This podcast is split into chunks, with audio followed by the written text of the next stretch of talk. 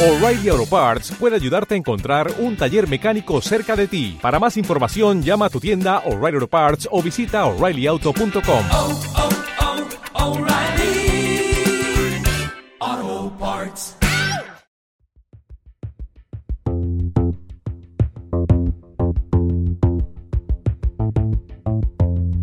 Buenos días, buenas tardes, buenas noches, dependiendo de cuándo escuches esto. Sé bienvenido, sé bienvenida a Fuga de Memoria, podcast, el podcast donde te hablaré de tecnología, cultura geek, programación y demás fricadas que se me ocurran. Soy Rafa Pallares, arroba Rafius15 en Twitter. Este es el episodio número 18, grabado el 9 de agosto de 2021.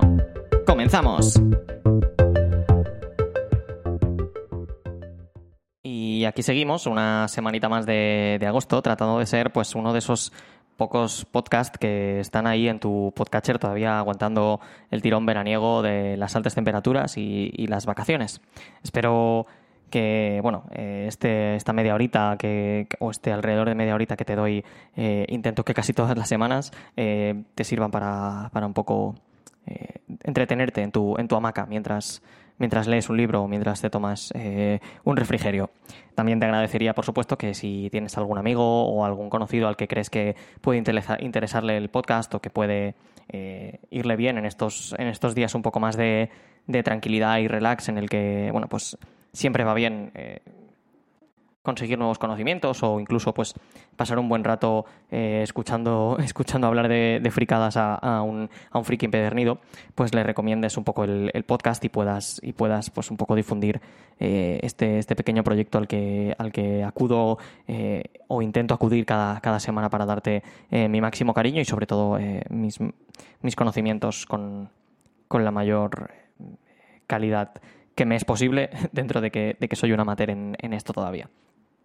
También comentarte que, que como estás viendo en, en todos los episodios hasta, hasta ahora, hoy se cumple la mayoría de edad de los 18 capítulos, eh, me gustaría en, en septiembre hacer un, un pequeño paroncito, supongo que lo haré de una semana, más que nada para hacer un- eh, la marca de, de un cambio de temporada y es que me gustaría entrar en la segunda temporada con, con algún pequeño cambio, no muy significativo, pero bueno, un poco darle un, un- un punto y seguido al, al proyecto y pasar a la, a la segunda temporada para que la primera temporada no sea pues un, ente infinito que llegue a los mil capítulos, pues bueno, pues eso, darle, darle un, pequeño giro, pues algún cambio de, música o algún cambio de, estructura, nada, nada muy grande, y, empezar con la segunda temporada en, septiembre eh, ya con, con las pilas, con las pilas a tope de nuevo. Así que eh, espera, ya, te digo, sobre septiembre cuando vuelvan todos y, y de nuevo me vuelvan a eclipsar muchísimo, pues eh, espera un- una pequeña semanita de descanso y así haremos un, un punto y, seguido con, el podcast para pasar a la, temporada número, número 2. Pero bueno, de momento seguimos en la temporada número 1, seguimos en la temporada eh, inicial del, del podcast, así que eh, hoy me apetecía hablarte de guerras, pero no de guerras al uso, sino de guerras de formatos de todas esas guerras que hemos ido viviendo, o quizás no, quizás hay alguna de las guerras de formatos que hoy te, te enteres de ella y te, y te parezca quizás interesante, o quizás no, eh, que se han ido viviendo pues durante toda la, vamos, durante toda la vida tecnológica. Eh, me gustaría ir pues eh, hablando de, aunque sea rápido, aunque sea de pasada, pues de los vinilos, de las cintas, de los eh, Blu-rays, etcétera, etcétera. Todas las guerras de formatos que, que hemos ido pasando, la famosa VHS, Betamax y Video 2000 va a ser pues casi que la, la más protagonista en el, en el podcast de hoy. Así que nada, espero que, disfrutes muchísimo de, de esta, de esta historia de, de guerras de formatos y que, bueno, pues recuerdes quizás con cariño eh, cuando elegisteis un VHS y acertasteis en casa. Así que vamos a ello.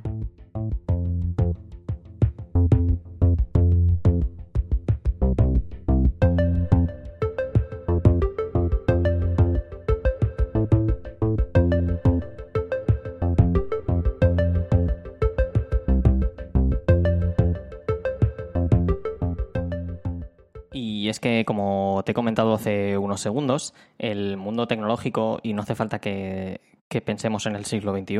eh, anteriormente ya, eh, ha estado plagado de, de pequeñas guerras de formatos, de guerras en las que una compañía propone un formato para reproducir música o para ver vídeo o para cualquier cosa y salen dos o tres compañías más proponiendo un formato diferente, completamente incompatible y que, bueno, es el mercado quien debe decidir cuál es el bueno de todos.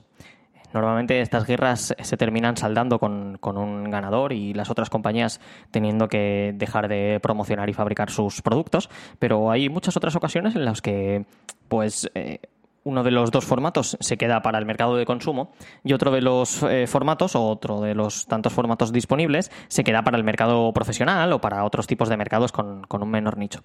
Así que, bueno, revisando un poco la historia y revisando un poco todos los formatos que yo he vivido y que ya no he llegado a vivir por, por ser demasiado, demasiado joven para, para cuando ellos ya triunfaron o, o fenecieron, eh, pues me apetecía eso, darte un pequeño repaso en ocasiones rápido y en ocasiones un poco más detallado por todos los eh, productos multimedia, ya sean de audio, de vídeo, de lo que sea, que han ido apareciendo en, en, nuestras vidas y que nosotros como consumidores pues hemos tenido que, que ir eligiendo, ¿no?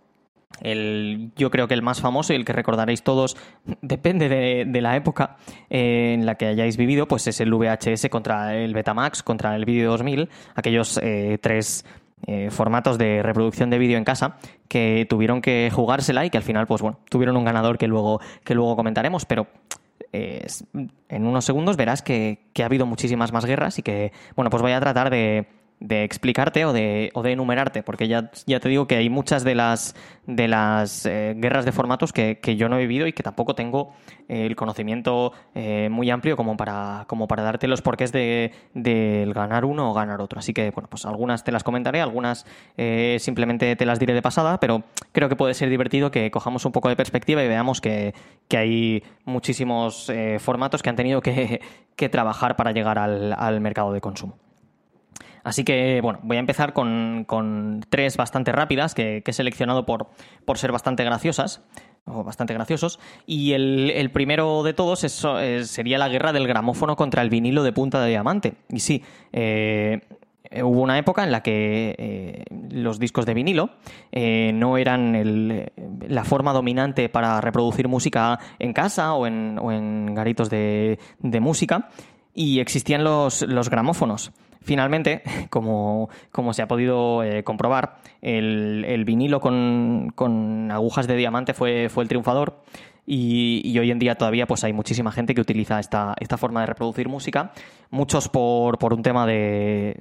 de, nostalgia y otros por un tema de, de, calidad de reproducción o de incluso de, de tipo de sonido así analógico con, con esas eh, chiribitas que hace, que hace a veces si el, si el disco no está extremadamente limpio. Los, otra de las eh, grandes guerras que se, que se libraron a principios de siglo fue el de la resolución de la televisión. Y es que antes de, empezar a debatir si las televisiones deberían ser eh, alta definición, ultra alta definición, 8K y todas estas cosas que tenemos ahora, eh, la tele analógica se debatió entre emitir a 204 líneas o 405 líneas. Sí, sí, piensa que ahora tu tele en alta definición, que ya no es una definición muy alta, para los estándares de hoy en día, casi que todos tenemos una tele en 4K o incluso algunos ya en, en 8K, se debatía la tele entre emitir a 204, es decir, a, a 204 líneas en lugar de a 1080 o 4096, o a 405 líneas. Finalmente, en Estados Unidos eh, se trató, se empezó a emitir con, con 405 líneas, aunque luego aquí en, Europa, en la parte en la que pues yo he vivido más eh, la vida eh, audiovisual, se pasó al estándar PAL, que luego comentaremos, con 525 líneas. Pero el principio, principio de la televisión con el NTSC en Estados Unidos y en, y en, y en Inglaterra, se emitió la televisión a 405 líneas, ya que 240, 204, perdón, parecía una resolución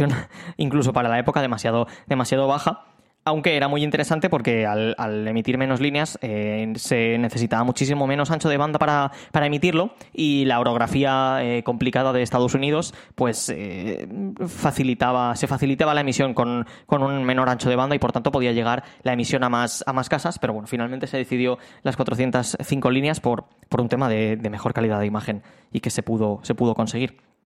Otro de las, otra de las luchas eh, pertenecientes al, a la televisión eh, es el NTSC contra el PAL, que seguro que, que, ya has visto en alguna tele de por aquí, y es que hay muchísimas televisiones que se venden de forma internacional, eh, que tienen la capacidad de sintonizar eh, canales, eh, bueno, de sintonizar vídeo de, o de mostrar vídeo tanto en NTSC como PAL, que son dos estándares de, de, de bueno, de codificación o de mostrar vídeo, eh, que uno es extremadamente famoso y es el más usado en, en, Europa y en, Inglaterra y demás, y el otro es el más usado en, Estados Unidos y en, y en Asia.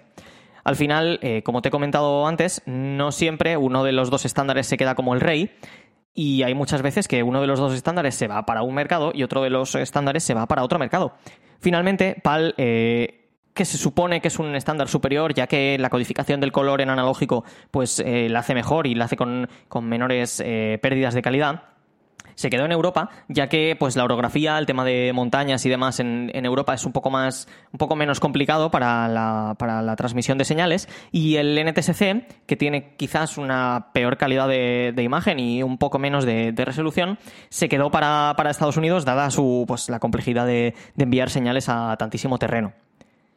Así que, bueno, pues como ves, no siempre hay un ganador, pero bueno, parece que PAL eh, en la zona de, Europa, pues sí fue, sí fue el ganador. Y ahora, pues ya me gustaría, eh, habiendo pasado estas eh, tres rápidas eh, tandas de, productos ganadores o de, o de guerras, me gustaría pasar a, a, las cintas, a la reproducción de música. Y es que esto también tuvo una, una grandísima guerra sobre los años 60, una cosa así. Y es que cuando las eh, cintas, la reproducción de música de forma eh, cotidiana en, en, los hogares eh, tenía que empezar a hacerse eh, pues algo normal, eh, surgieron muchas formas de, reproducir música. Casi todas, y por la tecnología de la época, en un soporte magnético, es decir, al final era todo una cinta magnética que, un electroimán debía leer o escribir para, para decodificar esa música tenían diferentes formatos físicos, sobre todo la diferencia era básicamente en el, tipo de cartucho, en el tipo de. en el, diseño de, del, cartucho que, llevaba ese rollo de, cinta magnética. Eh, el primero y, quizás no muy famoso por, por aquí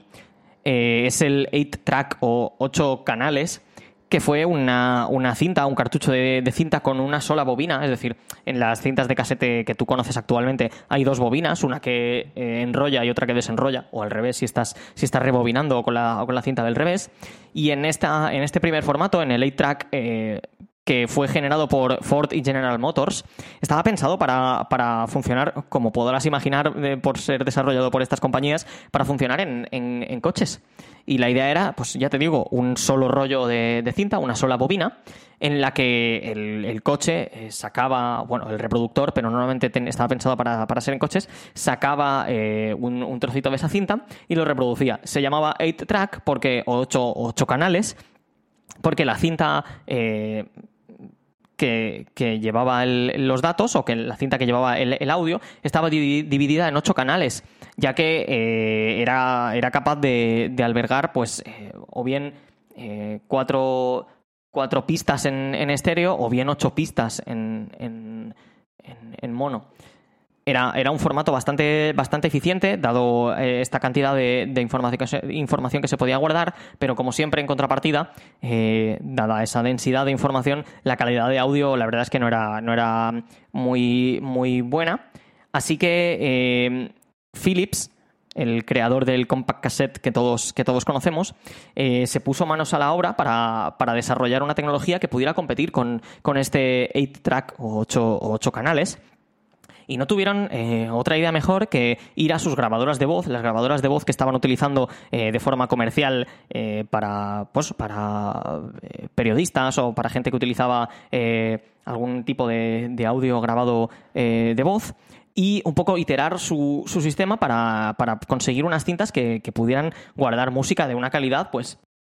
alta y, y interesante, ¿no? Para, para reproducir en, en casa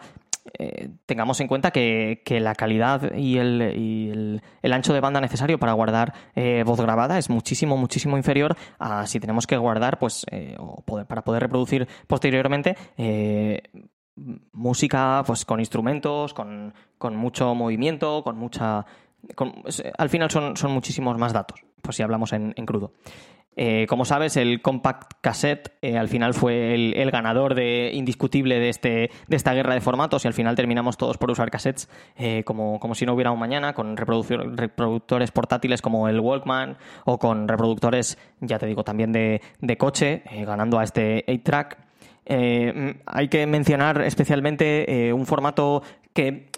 trataba de ser como una mezcla entre el 8-track y el compact cassette de Philips de Grundig, que se llamaba el TC International, pero que, vamos, que no llegó ni a, ni a, ni a verse por estos lares en, en Europa de una forma muy, muy brutal. Así que, eh, bueno, mencionarlo para que sepas que, que existió un, tercer eh, formato que trató de competir, pero que, bueno, que, vamos, ni lo, ni lo consiguió. La guerra real fue entre el 8-track y el compact cassette. Y este, pues sí que tuvo, tuvo un ganador indiscutible y es que todavía hoy en día encuentro por casa cintas de, de, cassette. Así que ganó, ganó en esta Philips. Eh, el siguiente, y es el, más gordo de todos, es el. Y, lo tengo aquí por, por, por, la época, pero, pero considero que debería ir al, al último porque es eh, la batalla eh, de formatos que casi que todos recordamos y que todos recordaremos, aunque posteriormente hay algunas más que, que seguramente si eres más joven te haya tocado vivir, pero bueno, la batalla grande, grande, grande es la batalla de la reproducción de vídeo en casa. Y es que tuvimos tres formatos, casi cuatro formatos, pero te hablaré de, tres formatos. Eh, el VHS, fabricado y, y, empujado por JVC, el Betamax, fabricado y empujado por Sony, y el Video 2000, fabricado y empujado por Philips. Eh, ya te hago spoiler, en esta ocasión Philips no ganó y el Video 2000 fue eh, casi que el, peor de los tres formatos. La batalla dura y muy dura fue entre el VHS de JVC y el Betamax de Sony. Al final, eh, estos eh, dos formatos tampoco diferían tantísimo en cuanto a la implementación técnica. Y es que te explico, te explico un, poco, un poco rápido para reproducir vídeo, para reproducir vídeo en, analógico, eh, la única forma de, guardarlo en una, cinta magnética es hacer que esa cinta magnética corra muchísimo. Y si tiene que correr muchísimo esa cinta magnética, por temas en los que no vamos a entrar, eh, necesitaríamos un carrete de vídeo que pesaría eh, toneladas para, guardar una, imagen bueno, una película pues de dos o tres horas, que es lo que pues, teníamos normalmente en, en un VHS. Entonces, ¿qué se inventaron tanto Sony como JVC? Que parece que lo pensaron juntos y luego, luego se fueron, se fueron eh, de forma separada a crearlo. Pues que en lugar de que la cinta corriese muchísimo, iban a hacer un tambor que correría sobre la cinta. Es decir, eh, tanto en el VHS como en el, eh, como el Betamax de Sony y como en el Video 2000 también, eh, lo que se acelera muchísimo, lo que corre a una velocidad, la verdad es que brutal, es el cabezal. Si has abierto alguna vez un, un vídeo VHS en tu casa, verás que hay pues como un pequeño pedestal en el centro, como un, como un tambor que está en ángulo que es y que cuando metes una cinta se oye un, un, motor acelerando a, a, gran velocidad y esto es lo que hace es que la cinta pase por ese motor eh, que lo lee pues varias veces por segundo y que consigue esa velocidad que necesitamos para que, se, para que salga vídeo de una, de una cinta magnética. Finalmente, eh, VHS ganó por, por un tema de, de cantidad o de, o de capacidad de, almacenar datos, y es que Betamax solo consiguió llegar a cerca de los 90 minutos, mientras que el VHS en sus formatos eh, es long play eh, llegó casi a las dos horas y media. Así que el, el, mundo del consumo decidió que el VHS era un formato, un formato superior. Yo no estoy muy de acuerdo, ya que para mí Betamax es tecnológicamente más complejo, pero bueno, también es verdad que esto es una visión un poco de ingeniero. Quizás eh, Betamax es, eh, es más complejo y por eso, y por eso el, mercado decidió no, no, adoptarlo. Quizás la complejidad en estos temas eh, solo trae problemas, solo trae más averías, solo trae más, más, eh, más problemas. Cierto es que las cintas de Betamax, por ejemplo, eran, eran más pequeñas, también por eso tenían menor capacidad de grabación. Y, bueno, al final el VHS fue, fue el, campeón en esto y, y fue el, formato que se, llevó, que se llevó la guerra por delante. Pero eh, faltaban, faltaban algunos formatos eh, de, reproducción de vídeo que, que, eran en disco. Estos tres eh, formatos que te he comentado eran en, en, en cinta, con, con cinta magnética, pero hubo otras compañías que, que, que, trataron de llevar la reproducción de, de vídeo a, algo más parecido al, al, vinilo. Y es que como el vinilo había eh, triunfado tantísimo en la reproducción de música, eh, hubo ciertas compañías que pensaron, ¿por qué no tratarlo con o intentar que esto funcione? Pues también con el vídeo. Así que con eso pues nacieron dos formatos, el Laserdisc y el CED, que utiliza capacitancia electrónica, Capacitance Electronic Disc, para almacenar eh, vídeo tanto el Laserdisc como el Capacitance Electronic Disc, este que vamos a llamar CED,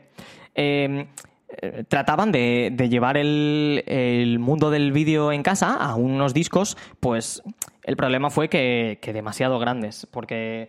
porque piensa que el, el Laserdisc pues, tenía un diámetro muy parecido al de un, de un vinilo en una época en la que las cintas de VHS o de Betamax pues tenían el tamaño pues del doble de un, de un compact cassette, bueno, recordarás perfectamente el tamaño de un, de un VHS. Otro de los problemas que tenían tanto el CED como el Laserdisc era eh, que no se podía grabar encima de ellos. Es muy diferente tener un VHS y poder tirar el VHS dentro del, del vídeo y grabar eh, lo que tienes en la tele, que es una cosa que en aquella época pues, se utilizaba muchísimo, a tener un Laserdisc que solo puedes ver lo que tienes en, en, en el disco y, y punto. Es, es bastante diferente. Eh, otra de las ventajas que se supone que tenía el Laserdisc era que tenía la opción de hacer pausas sin que la imagen se quedara emborronada. Recordarás que con muchos de los reproductores de VHS y de Betamax que se utilizaban en la época, si tú le dabas a pausa, la imagen se quedaba como eh, bailando, como con, algún tipo de rayas por el medio de, la imagen, y esto es debido a, este cabezal, rotatorio de gran velocidad que te he descrito antes, que, que, si, que si pausabas la, la, cinta en medio de dos frames, de dos, de dos fotogramas, pues el vídeo se quedaba un poco ahí loco, que no sabía qué frame coger. Entonces, el, el Laserdisc y el CED pues no tenían este problema, ya que eh, bueno, pues, eh, podían congelar el frame eh, sin ningún problema, pero parece que el mercado de consumo, pues esto no, no le pareció algo reseñable y algo que tuviera que hacer que, que el Laserdisc pasara a la historia. Avanzando también con, los, con el tema de, del vídeo, eh, obviamente, si ya habíamos resuelto el tema de, del vídeo en casa, de ver vídeo en, en nuestra tele grande, eh, si el mundo avanza y la gente empieza a comprarse cámaras de vídeo para hacer eh, vídeo casero, pues había que resolver también el tema del vídeo portátil. Y es que eh, si tenías una cámara de vídeo, pues obviamente tenías que tener un soporte en el que tu cámara de vídeo iba a grabar esas, imágenes que tú grababas, ¿no? Como, cámara novato. Así que surgieron dos vídeos, dos tipos de, formato bastante famosos, el vídeo 8, que es, se han hecho esta película sobre él, y el VHS-C que básicamente era una cinta de VHS miniaturizada o hecha pequeñita para que cupiese en, en las cámaras de vídeo. Obviamente, ni que decir tiene que parecía fácil que fuera a ganar el VHS-C, porque la forma de, visualizar luego ese contenido de la cámara que tenías eh, tuya para, grabar pues, el bautizo de tu prima, eh, lo más fácil era sacar esa, cinta y meterla en un adaptador y meterla en tu VHS y se podía reproducir perfectamente. Así que esto le dio muchísimas alas al VHS-C, aunque el vídeo 8 pues, se quedó un poco para, pues, eh, semiprofesionales o profesionales, ya que se supone que tenía un poco más de calidad de, de grabación. Paso ahora al tema de la, de la, música portátil en digital. Y es que justo antes de que los eh, reproductores MP3 o de lo que los reproductores estilo iPod se hicieran famosos, hubo un pequeño auge de, de una pequeña guerra que duró relativamente poco entre Philips y Sony. Ya veis que es un poco un, un, mantra que se va repitiendo. Philips, Sony, JVC, Grundig, aquí varias compañías pues tratando de competir por, por, un mercado de consumo que siempre suele ser bastante, bastante provechoso. Y la guerra de la música portátil, una vez habiendo superado el tema del Walkman y tratando de ir a, la reproducción digital, eh, pues Philips lanzó eh, un, un, cartucho llamado DCC, Digital Compact Cassette, que básicamente era pues el compact cassette de toda la vida, pero con, con información digital dado que esto en teoría iba a dar más, más calidad, y el Sony Minidisc, que era un, formato, la verdad es que tecnológicamente extremadamente avanzado, porque eh, utilizaba eh, tanto discos magnéticos como ópticos a la vez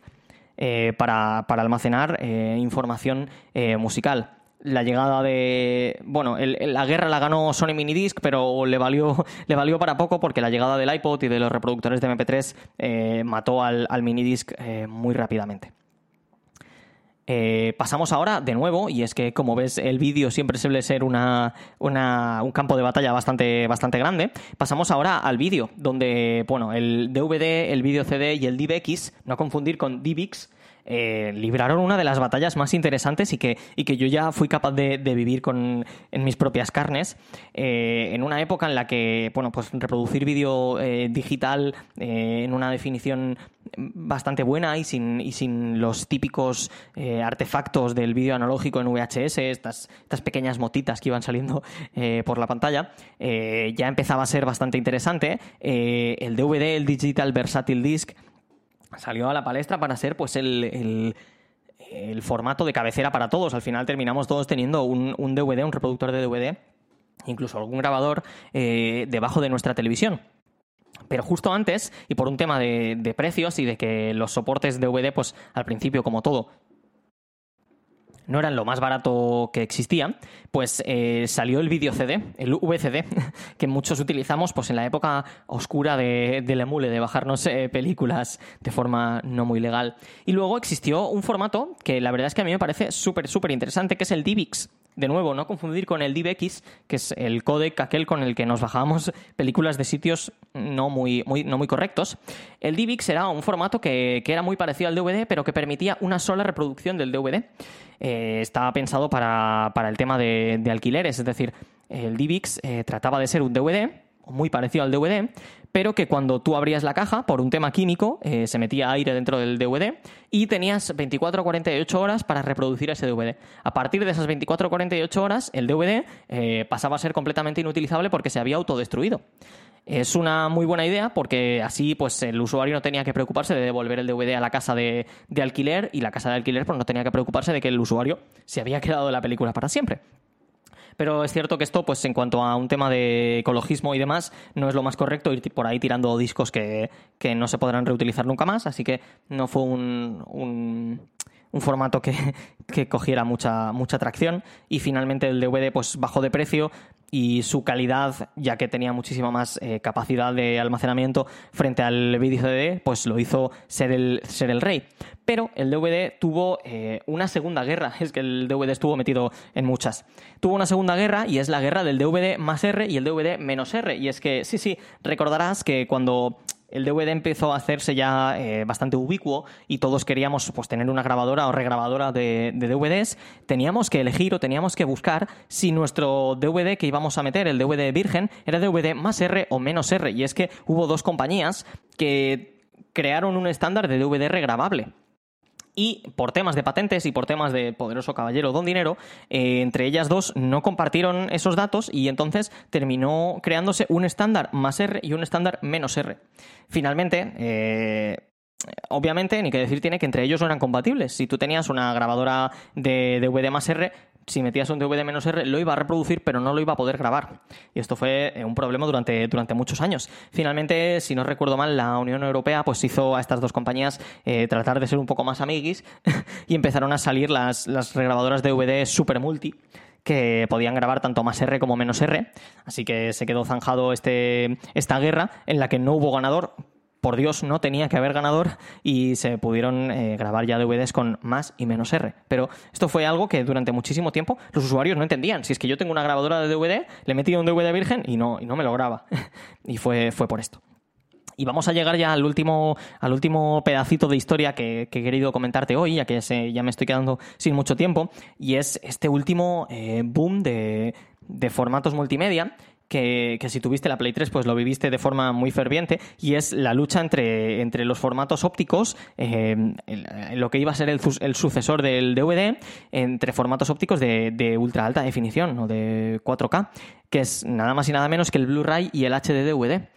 Estos dos formatos, eh, la lucha obviamente la ganó el Blu-ray, eh, siempre se dice que gracias a la PlayStation 3, pero esto pues no lo vamos a saber nunca, no lo vamos a poder saber nunca. Pero estos dos formatos, en la lucha más encarnizada fue porque cada uno de los dos se fue a una de las dos consolas de videojuegos más famosas. Blu-ray se fue con PlayStation 3 y al HDDVD se fue pues con, con la Xbox. Así que, bueno, tuvo que, decidir el, el mercado de consumo con qué eh, formato se quedaba y al final pues eh, lo ganó el, el Blu-ray Disc. Así que, bueno, espero que esta pequeña media horita hablando de formatos antiguos y, y, no tan antiguos te haya parecido divertida. Espero que te hayas divertido y que puedas, eh, bueno, pensar en, en otras eh, guerras de formatos que se te han ocurrido y si quieres las comentamos en, en Twitter y hacemos pues un segundo, una segunda revisión de, de este podcast porque de verdad que me he tenido que dejar muchas y sobre todo me he tenido que dejar muchísima información sobre, sobre todos estos formatos, pero prefería pasar bastante rápido por ellos y, darte una pequeña eh, vista de, de la historia. Así que, de nuevo, muchísimas gracias por tu tiempo y nos vemos la semana que viene. Hasta luego.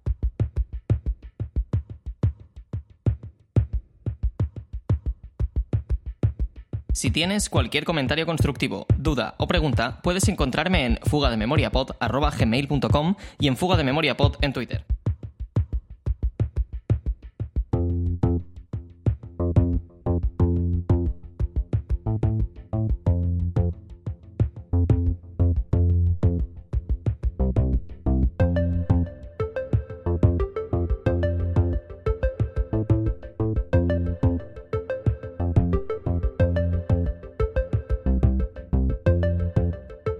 Episodio se publica con licencia Creative Commons y la música que has escuchado es Fairground de BioUnit, de la biblioteca de música libre Free Music Archive.